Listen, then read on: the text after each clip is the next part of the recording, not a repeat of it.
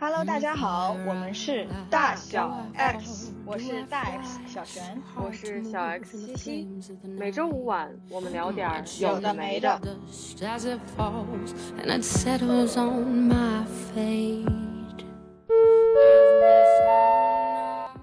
有的没的开播八个月啦，感谢大家每周收听我们的分享。为了更好的经营节目，提高大家的收听体验，我们做了一份小小的问卷。恳请大家通过节目下方的链接，花一分钟的时间填写，爱你们哦！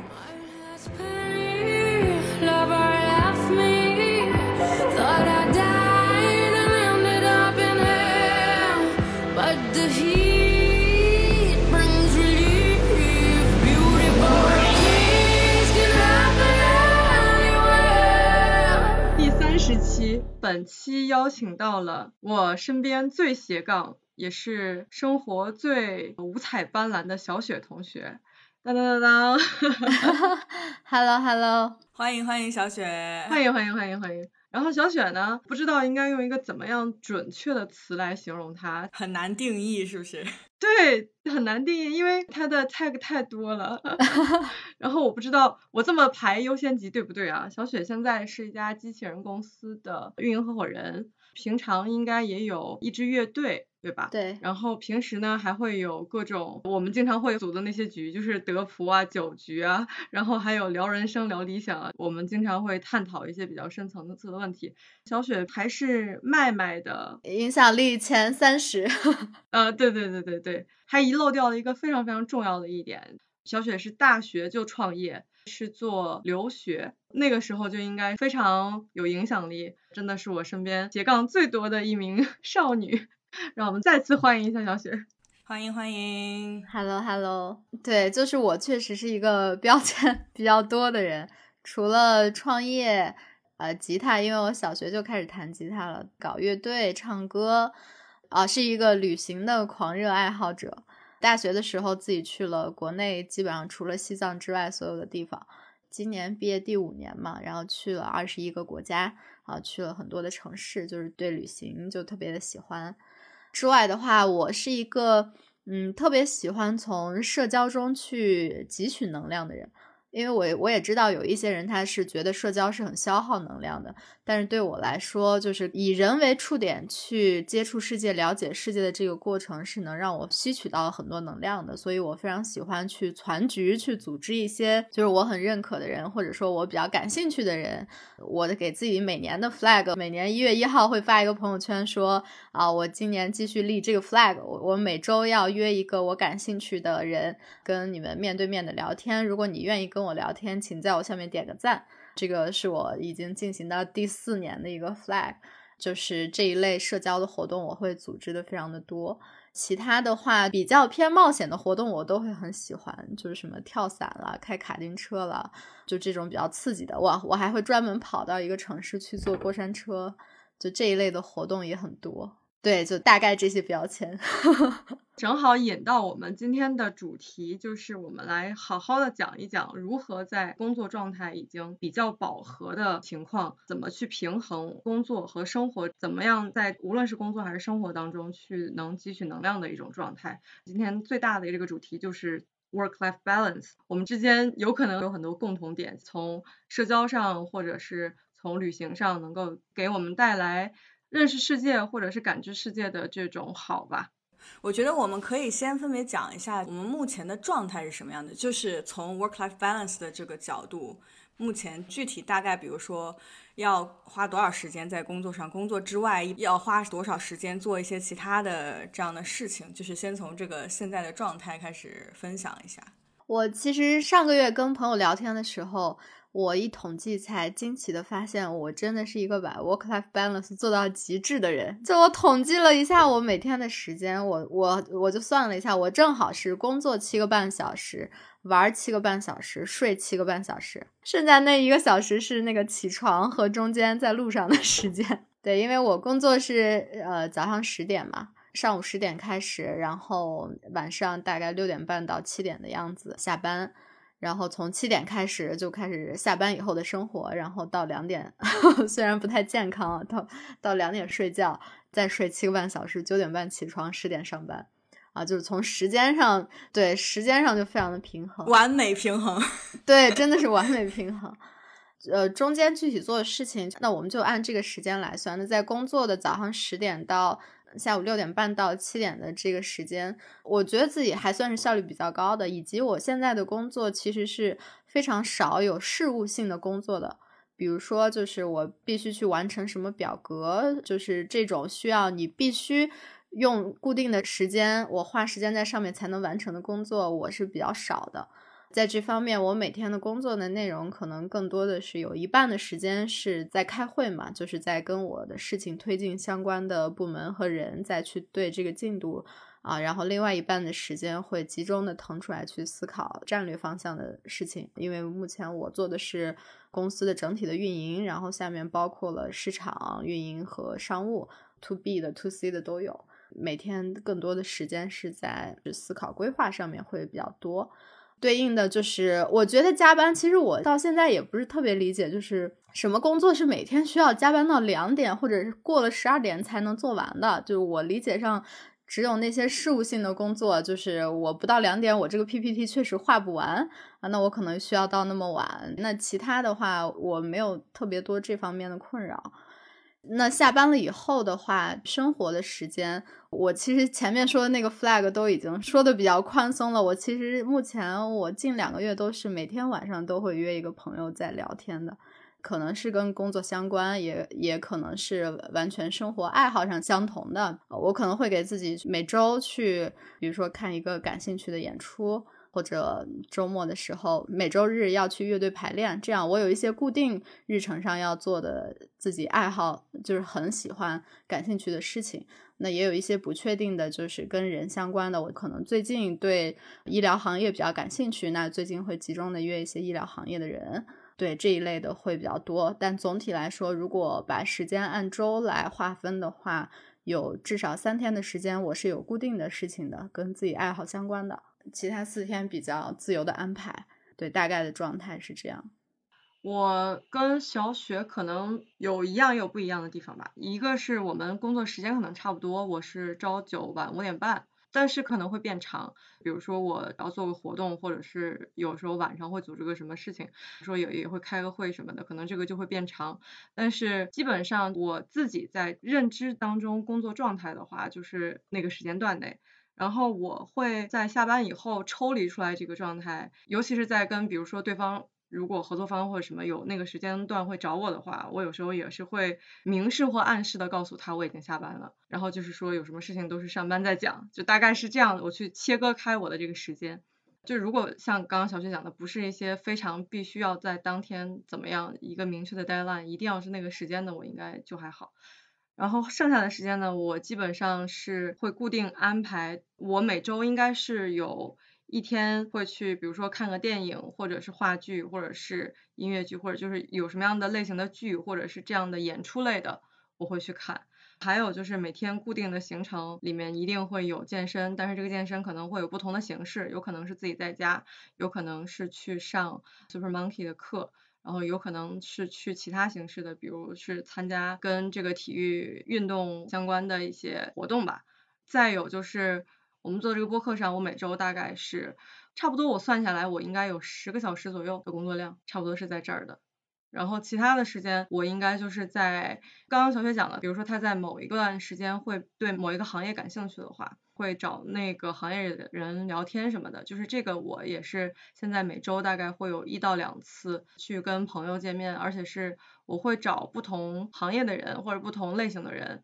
去了解他们在做的工作也好，或者是说聊他们的兴趣，我们去有一个碰撞也好。我也是觉得我属于那种比较能在跟人在做对话的过程当中做学习的，也会看书啊。但是我觉得可能就是在跟人对话的这个过程当中学习的东西对我来说更直接，有可能会有一些经验上的东西，不是说适用他也适用我，但是我觉得至少能让我能更多元化，或者是多一个角度去看待一些问题。然后还有就是像我其实除了自己的工作以外，我还会去了解一些其他的我感兴趣的一些事情，就是尤其是近期我在了解整个股票市场、资本市场的一些事儿，对，在研究一些这个方向。然后睡觉差不多我七个半到八个小时吧，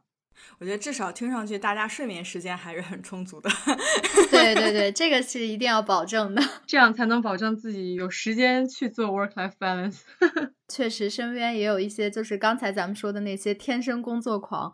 我就说我很惊叹于他们，就是好像不用睡觉，就是每天睡四个小时，然后就可以继续起来工作，特别厉害。我觉得如果要成为那种天生工作狂，可能得有一个天赋，就是可以睡得很少。对对对，因为我现在的生活状态很难讲什么 work-life balance，因为我是一个学生，我根本没有 work。学生你要做的那些工作其实是更自主性的嘛，你没有一个工作在牵绊着你。但是我以前在国内上班的时候，很长的一段时。时间我是属于比较工作狂的那种状态，我会优先把我的时间大部分都投入到工作当中。但是我至少缺少了一个天赋就是我必须要睡够觉，而且我睡觉时间还比别人 一般要长一些。我就如果在投入了很多时间在工作之后。我又没办法少睡觉，所以生活的那个时间就变得很短了。所以之前我是很长一段时间在这样的一个状态当中的。所以其实我也是想讨论一下，我们讲 work-life balance。我觉得现在听上去，至少你们两个可能在这方面平衡的还不错。但是在这个过程当中，因为我们都工作了可能五六年了。那在这种状态下，你自己的这个探索的过程当中，有没有遇到过一些阻碍，或者说怎么样找到了一种适合自己的方法去实现这个 work-life balance？嗯，我觉得在咱们聊这个找到方法实现之前，可能对于我来说，在找这个方法之前，我得需要让自己搞明白一个事情，就是工作对于我来说意味着什么。我希望我的工作状态是什么样的，能符合我整个对自己人生状态的定义。不然的话，如果这个事情没搞清楚，那我可能即使工作把自己安排的很满，或者说生活上活得很精彩，也最终跟自己的状态不符的话，也不一样。因为我创业比较早嘛，这个其实就有一个话题，就是那我为什么一开始选择创业？因为这个在当时还是一个很少有大学生会选择在学生阶段就创业的这样的一个状态。我其实当时选择创业的原因还。比较简单，也是算被逼的，就是因为我学的是物理专业，我是想事情想的比较早，然后我在大一的时候就想说，那如果我毕业的时候不想从事任何跟物理相关的工作，就那个时候我虽然不知道我人生最想要什么，但我明确知道我不想要什么，就我如果不想做任何跟物理相关的工作的话，那我现在应该要做什么事情能够让我毕业的时候可以有选择的权利，可以有更多更好的选择权利。然后我就把当时可能会有的选择列了一下，就无非是包括我要本科转专业，转一个自己感兴趣专业，或者说留学去国外学一个感兴趣专业，啊，要么就是在大学期间多实习，去一些公司实习，然后找到自己喜欢的岗位。那另外一个就是创业，我大概评估了一下，觉得创业这条路是回报最高的。就是我需要付出的东西很少，其实，在大学创业的那个时候，我也不需要什么钱呀方面的投入，因为当时一四年嘛，创业环境也比较好，就是有其他人愿意为你为你的梦想买单，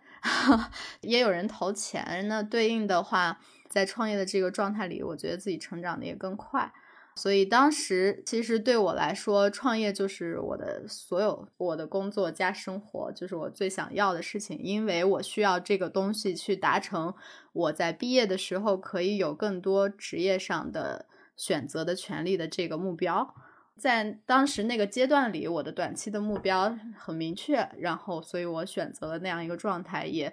完全不会觉得我创业那个时候很忙的，就是每天大概睡五六个小时，然后从睁眼到闭眼，其实都是在工作的，但是一点都不会觉得，就不会觉得很累，因为这个是我最终要达到的一个东西，所以在那个阶段其实是没有什么 work life balance 的需求的。然后在创业，等于大二、大三、大四这个阶段都是在创业，然后在要毕业的时候。就给自己有了另外一个比较中长期的目标，就是毕业得先去一家大公司啊，去系统性的学习整个，不管是专业技能还是管理方面，还是在流程啊这种方面啊，就说要先去一个大的公司去系统性的学习一下。那个阶段来说，work-life balance 也没有放在一个特别靠前的位置。那个阶段的目标就是我要在一个大公司用最短的时间里学到我想学的东西，然后再出来创业。那个时候还是比较明确的，因为第一次创业的阶段让让我会觉得创业是一个很有意思的事情，因为我对于工作的要求是，我希望我的工作的状态就是能跟一群我认可的人做我喜欢的事情。那我其实自己觉得在大公司这个状态是比较难实现的，如果你没有做到比较高层的情况下，大概率是要跟 不喜欢的人做不认可的事情的，选择的权利是比较小的。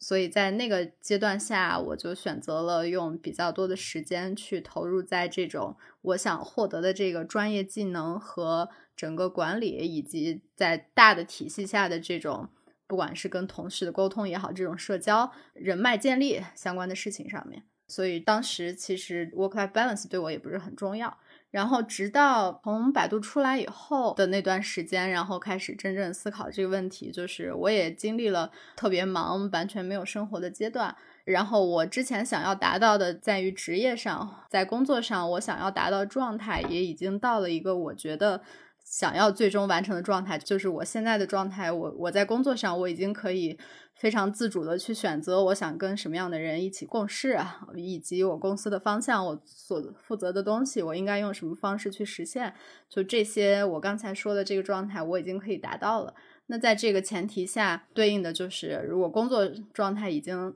达到这个状态了，那我对应的我就要开始去构建我生活的这一部分了。所以是在，也就是近两年开始系统性的去想说啊，那我在生活上最想要达到什么样的状态？我喜欢什么样的事情？会把他们一个一个的列下来，然后去看说，那我平时的时间、平时的精力怎么样的安排，能够让我更好的去做我喜欢的事情。我觉得刚刚小雪说的有一个 point 很重要，就是你的现阶段的人生的主要的目标或者说动力是什么？我也是一直在自我探索当中吧，而且在我刚毕业，可能一开始毕业的三四年里面。我是一个很把自己的重心放在工作上的人。一方面，我是觉得刚开始工作需要有一个冲劲儿，去积累一下自己工作方面的这种经验也好，资源也好，给自己一个快速成长的机会。另一方面，我现在回过头去看啊，我是觉得另一方面，我在生活中并没有找到除了工作之外，真的能让我特别兴奋的事情。所以，我把时间就投入进了工作，因为那个是我看得见、摸得着的，并且你投入就能有回报的一个事情，所以我就把时间都投入到了里面。那在成长了一段时间之后，就像刚刚小雪说的，当你在工作上更自如、更从容了一些之后，才开始有时间去思考说，除了工作，我还能干点什么？我觉得是有这样的一个探索的，而且在我工作到大概第五年吧。生活中也有一些变化，然后包括有考虑出国呀等等，就是看问题的角度一下子就变宽了。工作只是我的一个选择而已，也只是我生活中的一个部分而已。当这个视角打开了之后，就会觉得哦，那我就花固定的时间在这个工作上好了。在那个之外，我希望我能有自己的生活。我觉得这个心态的转变是一个我去追求 work-life balance 的一个很重要的一个起点，就是。之前我都没想过这事儿，就就像刚刚小雪说的，就觉得嗯，我好好工作，努力工作就好了。后来才转变了心态，说哦，我想要 work-life balance。但是我对于工作这件事情还有一个转变，就是以前我会觉得我一个比较理想的人生状态，就是我努力工作，在事业上取得成就，这是我其中很重要的一件事情。这也是为什么我愿意把时间都投入进去。最近这两三年，我觉得随着自己。对自我探索的不断的深入，然后包括出国，打开了一些视角，不断的问自己这个问题的时候，我现在来想啊，我更理想的一个生活状态是，我并没有期望说我在事业上做到一个什么样的高度。当然，在工作的时候，我肯定是要把自己要做的事情做好，就是这是一个基本的责任感。但是我更期待的是我的整个人生状态。在不断的变化，会有不同的体验。比如说，我前两天还在想，我一个非常理想的人生状态就是，如果现在在读书嘛，然后我就在美国工作几年，然后我就再去另一个国家再读一个书，然后在那个国家工作几年。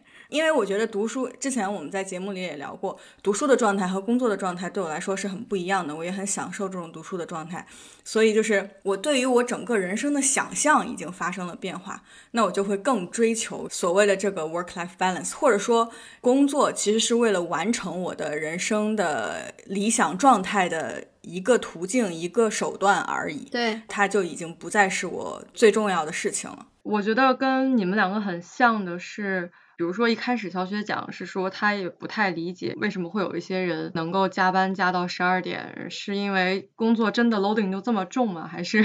当然有可能在大厂里面你确实是因为你要配合的部门很多，可能你的上下游关系里面不是说你自己做完你自己的工作你就能结束今天的工作，可能是别人没有交付给你，或者是你这边没有顺下去，就都有可能。所以这也是我在选择工作的时候没有选择大厂的原因之一，就是我不太去。希望我不能 control 和我合作的这个工作关系，我也是比较挑工作关系里面相处的这些人的，即使它是一个比较小的团体，或者是说一个比较小的组织，然后我如果认可我们整个工作的方式也好，节奏也好，然后我们对于目标感整体的大家的方向是一致的话，我觉得就还挺满意的。虽然有时候也会加班，然后有时候晚上也会开会什么的，但是我是觉得，既然我认可我身边的这些工作的合作伙伴，我做的事情也是我比较喜欢的，一方面是有热情，第二个也是我觉得是比较能够体现青年的社会责任感的这种感觉吧，就是会让我能对自己的人生使命感是有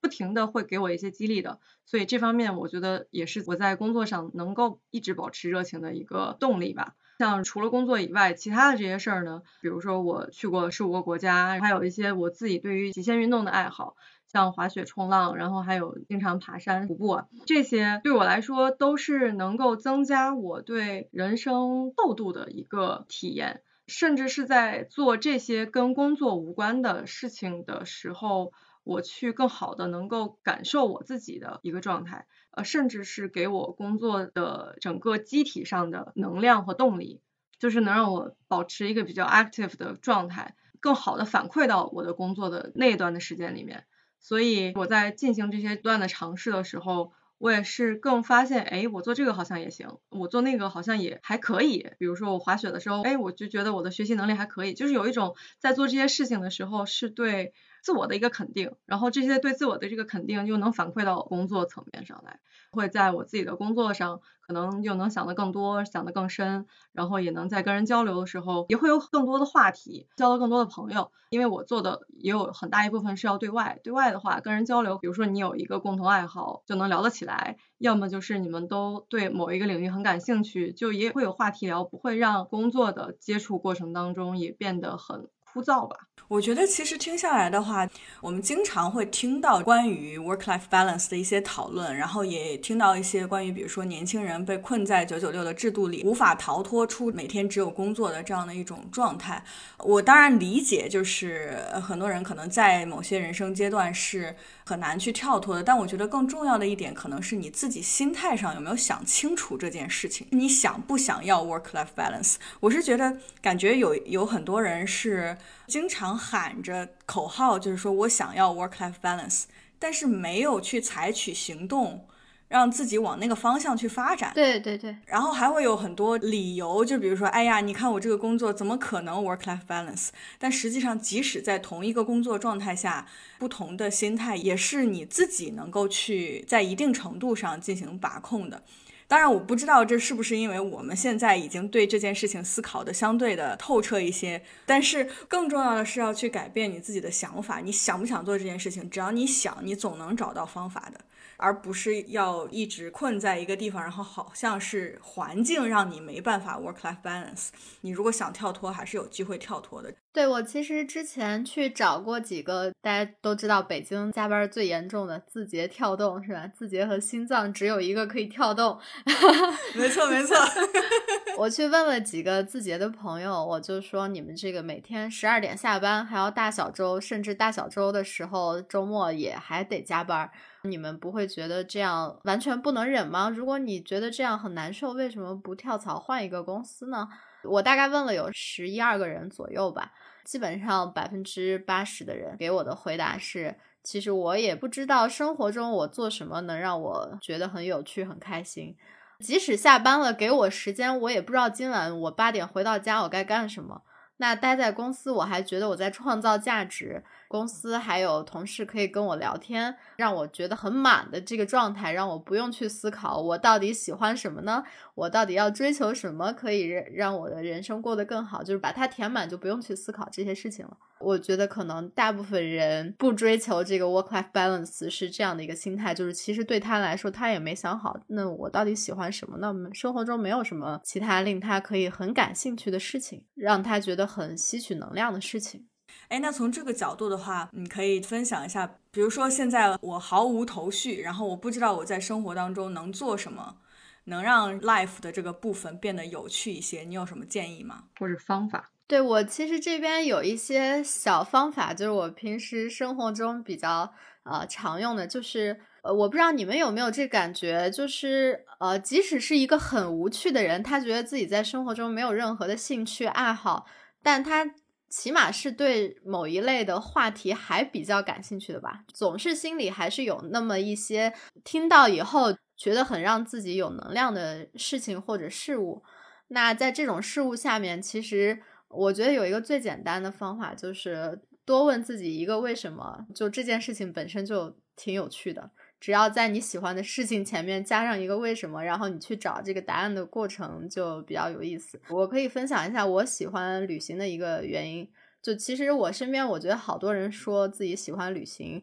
大部分还是那种打卡式的去。我觉得我没有去过，我觉得那个地方对我觉得很新鲜，然后别人都去了，那儿还挺漂亮的，我就去一下。我旅行有一个习惯，就是我会去任何地方的当天晚上啊，去到一个陌生城市的当天晚上，去找当地的一家酒吧，去跟那个酒吧老板聊天，去跟他搭讪。一般酒吧老板都是当地还比较社会的大哥，然后他会知道很多当地比较有意思的事情。酒吧老板一般晚上上班嘛。然后我会邀请他，我说明天白天之后的白天，啊，我可以请你吃饭，或者说你想要这个按时薪多少也可以，但是你在白天的时间带我去这个城市逛逛，然后去当地的你觉得最代表当地的人家里去吃饭也好，我来负责就是啊，去我来掏钱，你来带着我玩，就我会去很多城市都是这样的一个状态，因为对于旅行，我最大的点是。我想要去探寻这个地方的人为什么生活方式是这样的。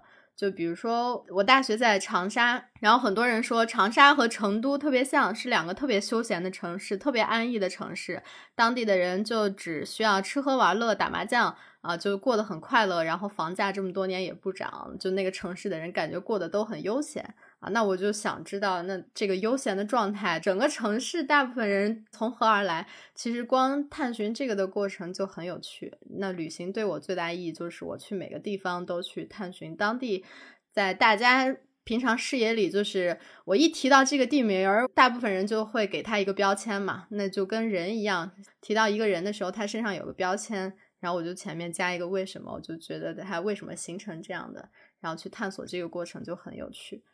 所以我觉得生活中让自己的生活变得有趣的最简单的方法，就是你平时感兴趣的任何事情，你其实前面加一个它到底为什么形成这样的，就是这个探索的过程就很好玩。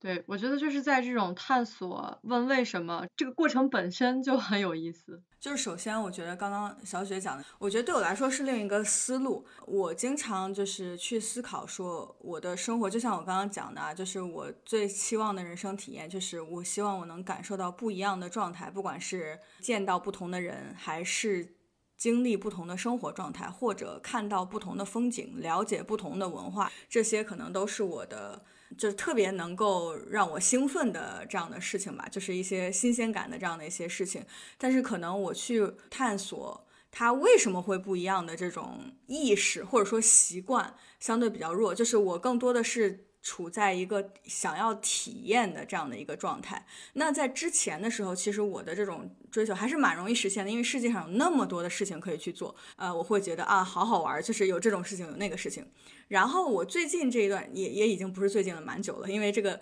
疫情的这件事情啊，让我一下子受到了很多的限制，就是我只能待在自己家里。我当然还是可以 virtually 的去探索一些事情，但是我受到了非常多的限制，因为很多事情我没办法出门，然后我就没办法去做，没办法去见那些人，没办法去看到那些事情。所以我其实已经有蛮长一段时间在 struggle 这件事情。我现在目前的一个呃解决方案是我开始学不同的东西。你在家里可以自己学的各种东西，这其实也是一个不同的。体验嘛，但是我觉得刚刚小雪讲的这个给了我很大的启发。我现在虽然不能亲自去做很多事情，但至少我可以先去探索它背后的原因到底是什么。那等到，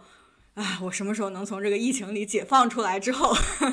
再去真正的去体验的时候，可能这个感受就会很不一样。我刚刚想到的是，因为小雪刚刚提到，比如说她在出去旅行的过程当中是去找 local 的人去聊，然后去了解嘛。我是属于，比如说回到旅行去体验看世界的这件事情上来，就是可能我跟你比较像的一个地方是，呃，我也是，比如说当时去的是欧洲几个国家吧，因为有很多，比如说国内如果是旅行团或者是旅游攻略的话，很多都是什么打卡十天十二国，就这种旅行性质的，对我来讲就不可能在我这儿会成立，因为我是觉得。就是你可能去一个城市三天都不够，我不是很喜欢那种走马观花式的旅游。然后我基本上是会住在像是我知道小雪会，比如说出去在旅行的时候会住那种当地很有特色的。之前好像我们还聊过，你去住过一个城堡，对不对？对对，在佛罗伦萨的时候。对对，然后我这边就基本上出去，我也很少会去订 hotel，就是基本都是去找那个当地的 B&B 去住。然后因为 B N B 的话，有一些是会独立出来，就比如说房东不在嘛，但是有一些我会选择就是跟房东合住的，因为那样的话，房东你是有机会跟他接触的，然后你是有机会跟他聊他为什么选择在这儿，或者他是不是当地人，或者他呃在这儿多久，留了多长时间，然后他有什么样的经验，有什么样的故事，这个也是我在旅行当中一个很重要的部分。对于这个有趣的这个体验过程当中，我对自己是有一些目标的，就也不是说我出去旅行就只是为了完成哦我去过这个地方，也是因为就是会想要了解更多一点异曲同工之妙的，就是我会想说他他们表现出来的这个现象，或者是表现出来的这个就是他们现在的一个状态下面更底层的是什么？如果说是这种找自己感兴趣的。或者是说，像比如说，我们在探讨九九六这个下面，有很多人可能就是脱离了工作空间以外，可能就不太知道怎么去在生活里面找自己嘛。就是我想说的，可能一个比较对于我来说，我可能只能给建议，因为我也没有经历过真正的这种 就加班加到这么疯狂的一个状态。就是可能需要去，你首先自己有一个。先去问自己，就是首先我是对什么生活里面的哪些部分会感兴趣吧？就是一个是说，比如说我可以去梳理一下我之前在比如说跟朋友聊天啊，感兴趣的话题有什么，或者是哪些比较有热情的点，或者是哪些事情是特别想去体验一下的，可以先去试一下。但它有可能不是一个长期持续性的，但是它至少能给你精神上带来一定的转变也好，刺激也好，我觉得至少是先有一个 trigger。对，我觉得就是去采取行动是很重要的一个，就是你只要开始去行动了，你总会探索到一些的。应该去避免的就是，我觉得我现在的生活状态或者说 work-life balance 不够好，但是不去做改变，就你自己不去做努力，我觉得这个就是别人也没办法帮助你，对吧？你至少要自己先去主动的探索一下，至少比如说先做一件，我觉得是怎么说呢？要 make it actionable，就比如说我至少。啊，这个周末如果我有时间，我去做一个什么事情，就是先开始这一步，然后慢慢的可能就能找到一个对自己比较好的这样的一个 work-life balance 的一个状态了。那其实我其实想到的一个点就是啊，就是刚刚说的这个所谓的，你如果现在的这样的一种制度当中，你怎么去开始行动？因为我觉得啊，我包括跟其他一些人聊天，包括我以前自己的一些状态，就是。当你工作很忙的时候，你即使在闲下来的那个状态当中，没有动力，或者说不知道这个时间怎么样就过去了。比如说，我好不容易周末不加班了，然后我就躺了一天。当然休息很 make sense 啊，你当然可以休息。但是如果你又有想探索生活的这样的一种热情，但是好像就没有 manage 好自己怎么去利用自己的这些时间，真的去做一些事情，而不是说。哎呀，我混一混，这一天就又过去了。或者说，就好像每天晚上，其实大家下班也都很累，但是你能不能让自己的生活过得精彩一些，也是说你有没有把晚上的这个时间利用好。所以从这个角度，你们有什么自己的经验或者是呃想法吗？我觉得这块有一个跟你就是前面提到的一点很像，就是一定要逼着自己去做。就比如说，我觉得最简单的就是。从开始设定我每周有三个小时时间固定去做一个什么事情，因为一周三个小时已经很少了嘛。是，就找到这三个小时。如果你一开始没有特别想固定去做的事情，那就你规定说，我每周的这三个小时，我这几周我每周都换一个事情，直到我找到那个让我很产生心流的事情。这个点上，我插播一个，就是我觉得工作状态和生活状态大部分时候是相通的。其实我不太相信，就是有些人可以他把生活想得很明白，但是工作想不明白，或者工作想得很明白，生活想不明白。我觉得大概率这个都是相通的，因为整体上，如果这两个状态到达理想状态，它其实都是很像的，就是那种用最近的一个词，就是很让你很产生心流的那种状态，就你在做这件事情的时候。你就会不自觉的觉得我非常的有能量，非常的开心，做这件事情让我非常的爽，不管是工作和生活，我觉得都是这样的，啊，所以呃，我觉得如果你在生活中还没有找到这样的事情可以让你产生这种心流的话，那就逼着自己每周给自己一点时间，让自己去找到。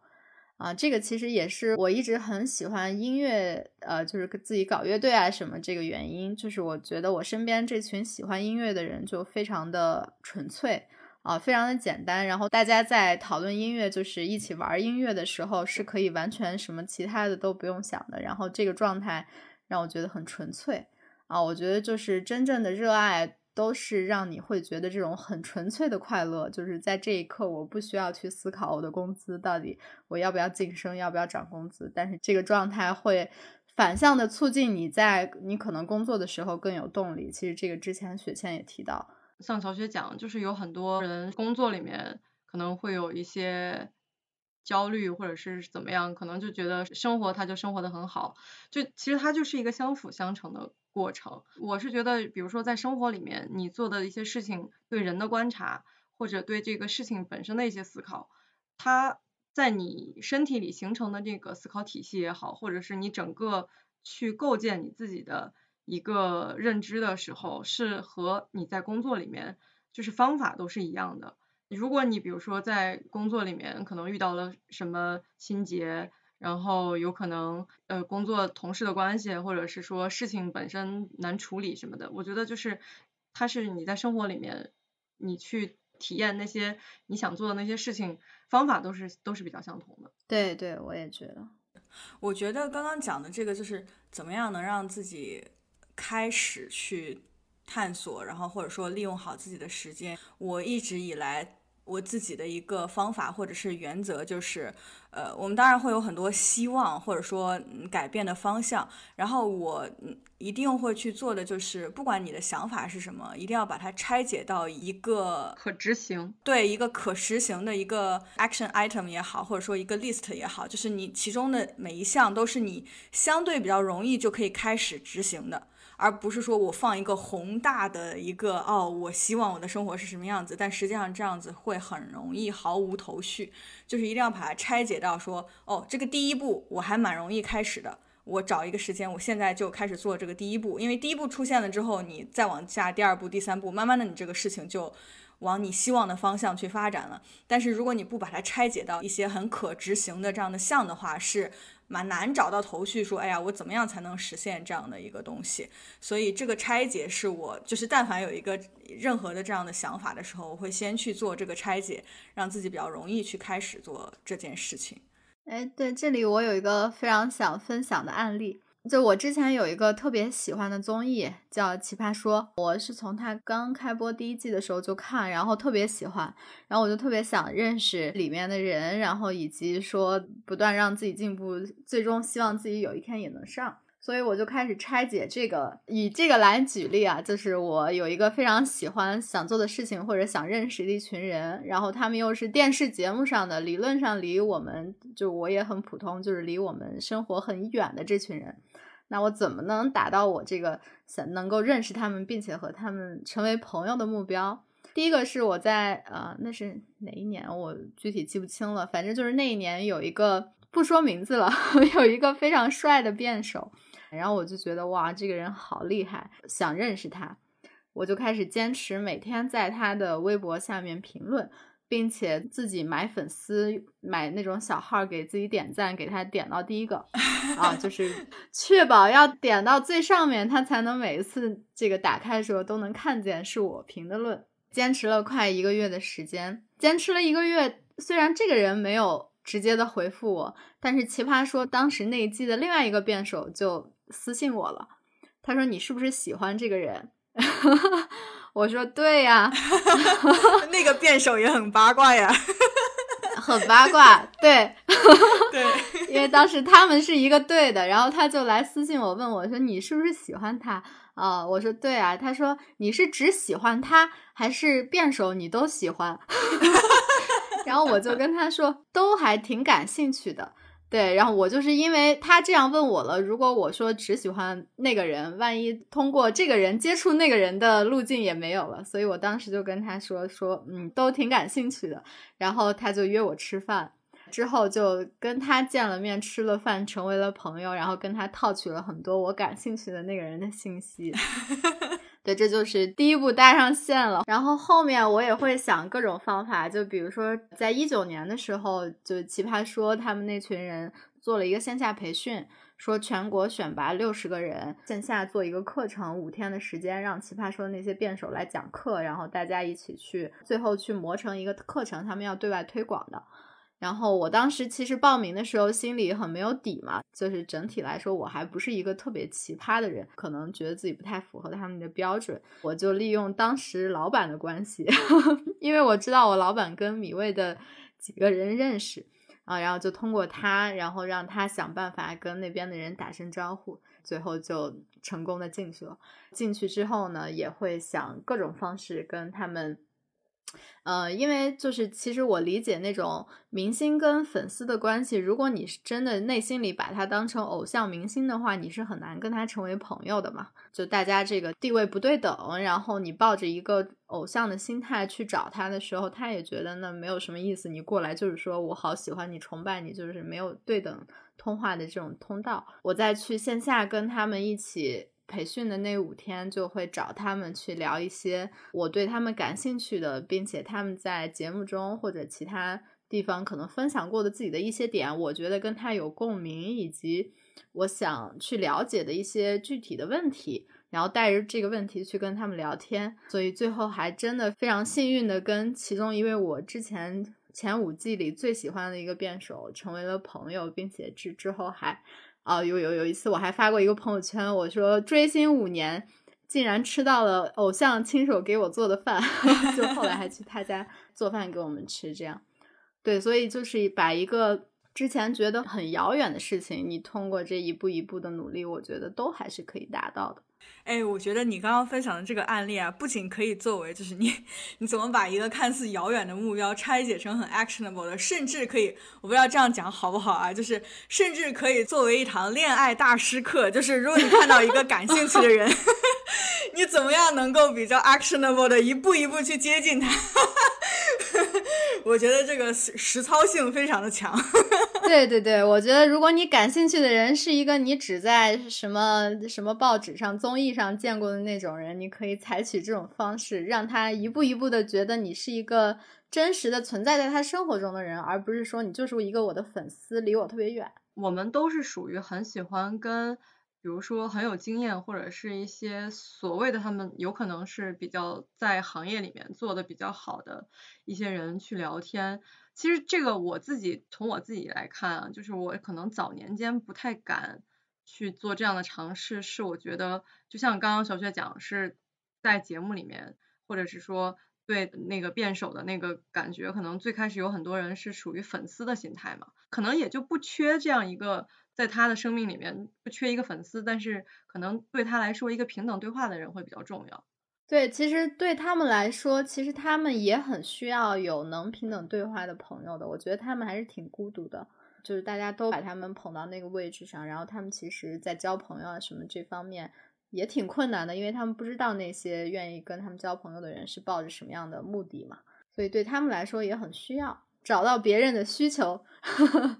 给他提供这个价值，我觉得这个其实也是你怎么样去认识自己想认识的人，也是能让自己生活变得有趣的一个很好的方法。就是我们天天接触到这么多信息，看到那么多人，其实也是有途径可以去认识那些让自己觉得哦，我我很想跟他交流的这样的一些人，找到一些方法去去呃怎么说接触到这些人，这其实也是一个蛮有趣的一个过程。我觉得也是挺让人兴奋的。对，而且我这里可以补充一个点，就是比如说很多人觉得我想认识他，但是我觉得我跟他肯定就是可能 level 不在差太远，那我怎么跟他成为朋友？就是我自己会觉得，在一段比较良好的交谈中，这个交谈的质量的上限其实是提问者的上限，不是回答者的上限。你能提出一个很好的问题。即使你自己在这个问题上没有太多的观点，也会让对方觉得我回答的很爽啊，对吧？一般对话特别的有质量，所以我觉得这个是一个比较好的，你能和你觉得比你 level 高的人建立友情的一种方式。就是其实对于你所崇拜的这些人来说，他也希望有这样的交流的机会，或者有这样的提问者，能让他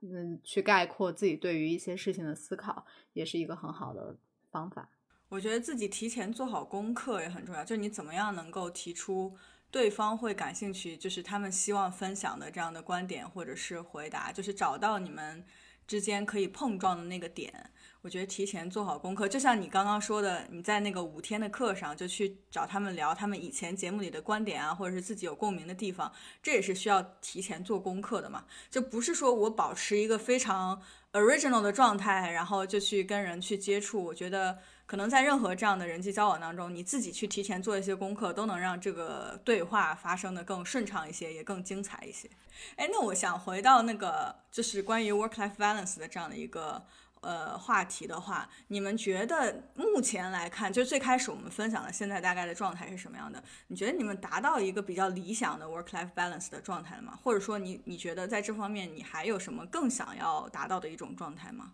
嗯，这个我可以先分享一下，就是其实这个我前面也提到了这个问题，就是你可能得先问自己，那如果我问自己一个特别大的问题，就是我的人生最终想要达到一个什么样的状态，我会觉得很满意，绝不后悔。这件事情对我来说的答案就是，我我其实好像那个跨年跟雪倩在一起深夜 聊天的时候，好像聊过这个问题。我就是需要达到三个我非常感兴趣的事情。第一个是我希望我所从事的工作啊，是一个可以为更多人带来人生可能性的工作。这也是我最开始创业做教育的一个原因，就是我感觉我做了一些产品，然后一些学生接触到了我的产品，他觉得他的人生有更多的可能性了啊。虽然他最终可能不一定选择这条路，但是让他的世界变得更大，就这一类的事情会让我非常的。就产生刚才我说的那种心流，即使这个公司不大，或者说工资不高啊，但是我能在这件事情中觉得非常开心，觉得非常满足啊，所以这个是我对工作状态的一个最终想要追求的事情。然后在生活中，我主要的一点就是我需要达到绝对的时间自由，就财务自由什么的可能对我不重要，但是时间自由对我非常的重要，就是我。必须要，比如说我明天就非常烦躁，不想工作，或者说我明天非常想去一个地方去吃个什么，玩个什么，我需要有这个自由，可以随时去。就是这个对我来说，在生活中是很重要的，所以这也注定了我没法在大公司待着，就比较适合创业的这个状态。就是我还是希望我的时间是能够自由支配的。也可能是因为我对这个问题没有。很深入的想过，就是最理想的一个状态和我现在是有多大的差距。就是我可能就一直在，因为我是觉得我在每一个人生阶段里面想要的东西不一样。就是它即使是个 balance 的过程，也是一个动态的嘛。就比如说是，就可能刚入职那几年，我可能更多的精力会放在我怎么样去学习，在职场里面去找到自己所爱，或者是去找到更明确的知道我自己在工作这件事儿上我更想要什么。那可能这两年对于我来讲，就是我明白了，或者是我也想清楚了，我想做的，或者是我对挣多少，还是我对我做的事情，还是我能掌握的资源也好，还是我所共处的这个同事们或者是合作的这个关系，就是这些事情我大概都有一些答案以后，再把很多精力放在了我怎么能让生活里面的自己，或者是花在生活里的这个时间更有意义。像刚刚小雪讲的是说，就是他可能对你来说时间自由比较重要嘛。那我现在可能也是在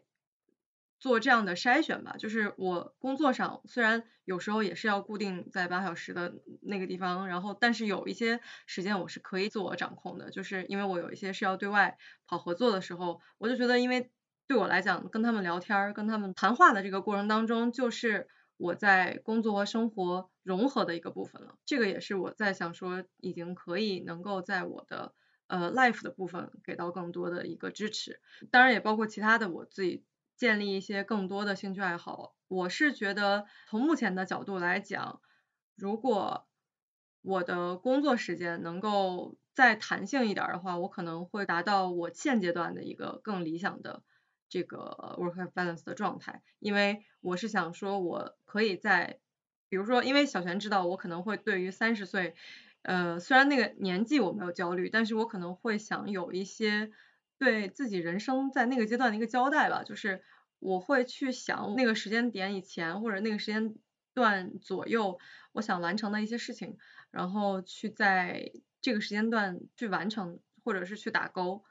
然后当然也可能。我们拉长来看，是人生还很长，然后整个人的寿命的时间也在增长，可能也可以再继续往后，比如说四十岁，我还有这个体力去完成一些我我想要去做的一些挑战也好，那这个事情也是可以。怎么说呢？就是小雪讲人生目标的这样的一个重要性，我觉得我们所谓的这个理想的 work-life balance 的状态，其实是对自己人生状态的一种体现。就是你现在处在一个什么样的人生阶段，然后你想要的东西是什么？其实它是通过你的所谓这个 work-life balance 去展现出来的。所以，比如说，我仍旧不抗拒那种，呃，比如说工作特别忙，占据我很多时间的那个状态。只要这个工作是真的能让我兴奋的这样的一个工作，就像刚刚小雪说的，就是心流时间，对，能让你产生心流的那种工作状态。因为比如说我去想让我很兴奋的这样的一些工作，就是或者说行业或者一种。就是我把时间花在什么上面，让我觉得有价值。我其实也是一直在探索这件事情嘛。目前我觉得有两个方向是让我觉得非常兴奋的。第一个就是我现在的这个 track，我仍旧非常兴奋，就是我为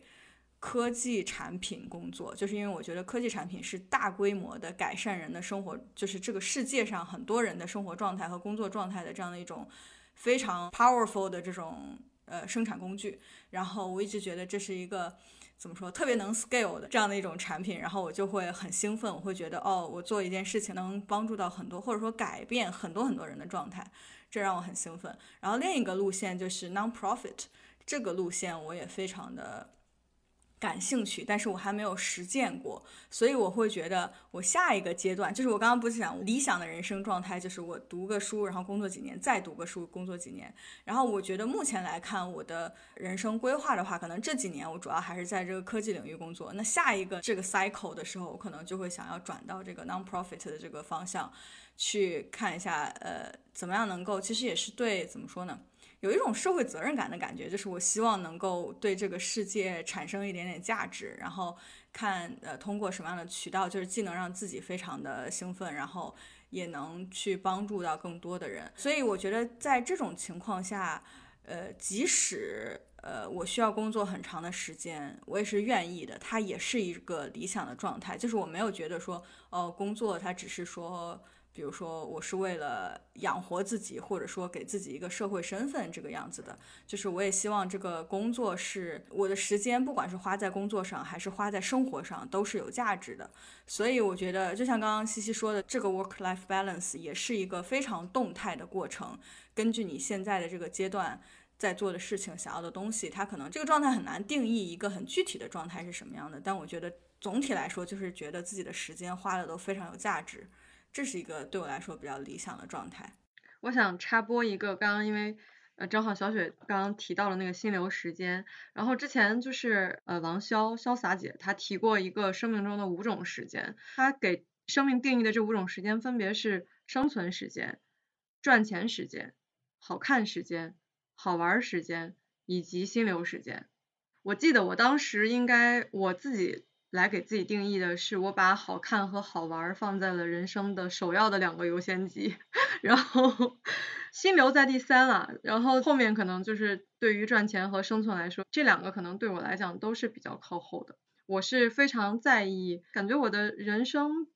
来活一遭的意义就在于一定要好玩。对我们，咱们都是属于体验型的，没错，没错，没错，就是人生体验非常重要。我会觉得你刚刚讲的这五种时间啊，其实他们这各种时间是有 overlapped。比如说，对，没错，你真的很喜欢好玩好看，那其实它也能给你带来心流。我觉得去呃怎么说呢，找到这几种时间的 overlap 可能也是一种方法。你在哪种状态下更容易让自己产生更高的能量，或者是可能那个所谓的心流时间是一个比较底层的状态，就是你在各种状态中都能找到这种心流，然后只不过你要去探索说。哪些事情能够，呃，让自己更容易进入这样的一种状态？我觉得我会很 enjoy 自己的这个状态，是说，当你去看重体验的时候，你就不会为最终的那个结果特别的纠结，因为结果是，比如说你做每一段时间，或者你做一件事情，它那个结果是一个比较明确的，它可能会好，可能会坏，它会有一个比较平均的 distribution，就是有的时候你也可能没办法去控制，但是当你嗯，就是 focus 在享受这个过程的时候，你就过程是你可以掌控的，而且你可以去探索不同的方向。就是我觉得你对人生的那种 ownership 吧，我不知道该怎么讲，就是我觉得会更强一些，这样也会让自己处在一个更快乐的一种状态。我个人是这样的一种感觉，然后也一直在追求这样的一种状态。对，是的，我其实之前前一阵有朋友找我聊天，就是问我一个问题，说。感觉你特别开心，就是一直以来都是一个开心的一个状态，是为什么？说能不能给他们讲讲？我就说，因为能让我开心的事情太多了，呃，我其实感兴趣的事情非常多，而且我觉得自己还是执行力比较强的，就是我感兴趣的事情我都会去做，然后只要做了能稍微体验到一点这个状态，我就会很开心。我整个还是一个非常容易开心的人，然后我快乐的阈值也不会那么高。对，所以就很容易这样。我觉得可能，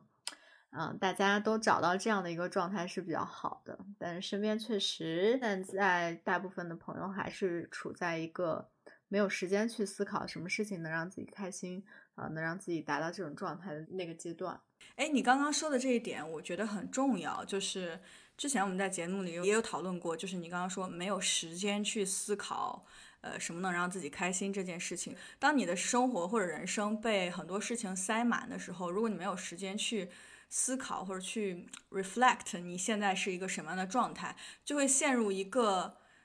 Trap 死循环，你越做越忙，但是又对，就是你又不知道什么样的事情能让自己更开心，就是你看不到外面的世界，然后你又没有时间去思考，说我能不能脱离现在的这个状况，我需不需要脱离现在的状态，有什么其他的方向能让我去探索？我觉得如果被这种状态塞满的话，我个人觉得是一个比较危险的状态，就是你就很难跳出这个循环了。所以我觉得很重要的是，不管你再忙，或者说你现在。状态比较糟，或者怎么样，在任何状态下，一定留一些时间去思考自己整体的，就是从更 high level 的一个角度去思考现在的状态怎么样，上帝能看到一些外面的视角。对对对，我觉得这个特别的重要，不然的话就会陷入那个小的那个圈儿里面，那个漩涡越陷越深，越陷越深，然后就脱离不出来了。对，所以身边要有一个非常懂你的朋友。我觉得经常这种时刻都是身边的人一看就说：“呃，我觉得那天我在哎什么节目上，那个李诞说了一句话，说他经常有朋友特别陷在一个事情里，觉得啊，我最近工作好烦躁，我要崩溃了的时候。他就会说：“那你去谈个恋爱试试。”然后对于那种谈恋爱刚失恋觉得要崩溃人说：“那你最近好好工作试试。”对对对，其实就是一个这么非常简单的道理。你现在一件事情的时候，旁边有一个人告诉你说：“你世界其实还有很多可能性做的事情就好。”哎，我还想补充一个视角，就是。我们一直在聊怎么塞进去更多的事情，或者是说，呃，当然这个塞是指积极的塞，就是我们想让自己的生活更有趣一些嘛。还有一种情况是，比如说是有很多人确实是把自己的生活塞满了，可能除了工作以外啊，业余生活也塞满了。但是比如说更多来源于是像跟朋友闲扯，或者是闲逛，或者是就是有一些可能看似有用的，或者是一些应酬的局。就那种类型的，我是觉得大家可能也是要提醒自己，要想清楚。当然，有可能平淡的生活也在生活当中也是必不可少的，但我觉得就是人还是要提醒自己，可能时间要花在有意义的事情或者有价值的事情上会比较重要。